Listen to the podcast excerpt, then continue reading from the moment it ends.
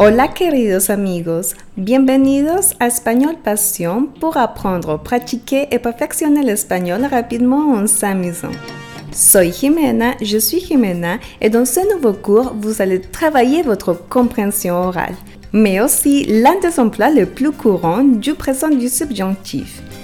Vous pouvez retrouver la transcription de ce podcast sur espagnolpassion.com où vous trouverez aussi une vidéo du vocabulaire clé afin de bien comprendre cet audio et la transcription en français pour mieux comprendre et ne rien manquer.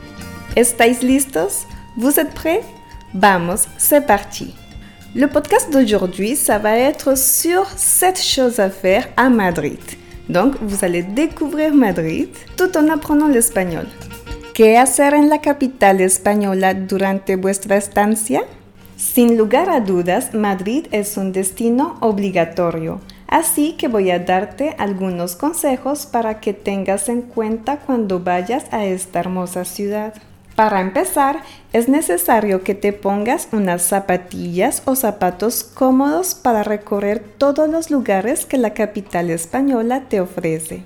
Una vez ya estés listo o lista para caminar, te recomiendo que vayas a la Plaza Mayor, que es y está en el corazón de la ciudad, y a pocos pasos de la Puerta del Sol, que es una de las plazas más concurridas y animadas de la ciudad.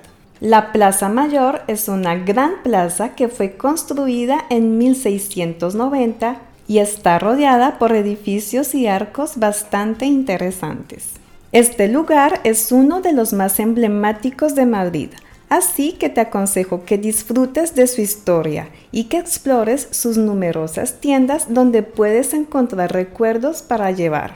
Y claro, que aproveches de sus restaurantes para probar un desayuno tradicional como el pan tostado con aceite y tomate o los churros con chocolate. Pero si quieres conocer la gastronomía española, lo mejor es que te dirijas al mercado de San Miguel este sitio es realmente sorprendente porque allí puedes encontrar una gran variedad de comida como quesos, frutas exóticas, embutidos, frutos del mar, helados, chocolates, vinos, tapas y un sinfín de delicias culinarias. Por cierto, te recomiendo que comas el famoso bocadillo de calamares que es muy famoso en la ciudad madrileña. Ya que estás por ahí, te sugiero que vayas a la Catedral de la Almudena, que tiene una arquitectura muy interesante y está ubicada al lado del Palacio Real. Entonces, cuando estés en la catedral, disfruta del mirador que está al lado y si quieres puedes pagar para visitar el Palacio Real, que es considerado uno de los más bonitos de Europa. Es importante que sepas que todos los miércoles y sábados al mediodía puedes apreciar el cambio de guardia en la entrada del Palacio Real. De esta forma podrás ver centinelas vestidos de azul, blanco y rojo, que hacen un relevo acompañados por un pífano y un tambor con un ritmo militar. Aprovechando que estás por esa parte de la ciudad, te aconsejo que visites el templo de Devot, un regalo egipcio y uno de los monumentos más visitados en Madrid, sobre todo al atardecer. Enseguida te recomiendo que camines por la Gran Vía, que es la principal avenida de la ciudad. Es importante que sepas que esta avenida tiene más de un kilómetro de camino y está llena de edificios con maravillosas fachadas así que no dudes en levantar la cabeza. Y si te gustan las tiendas, allí encontrarás un montón. Al otro extremo de la Gran Vía podrás ver el magnífico Palacio de Cibeles que es bastante moderno y está en un lugar muy animado. Incluso para que tengas una vista panorámica de 360 grados de la ciudad, puedes subir a la sexta planta del palacio.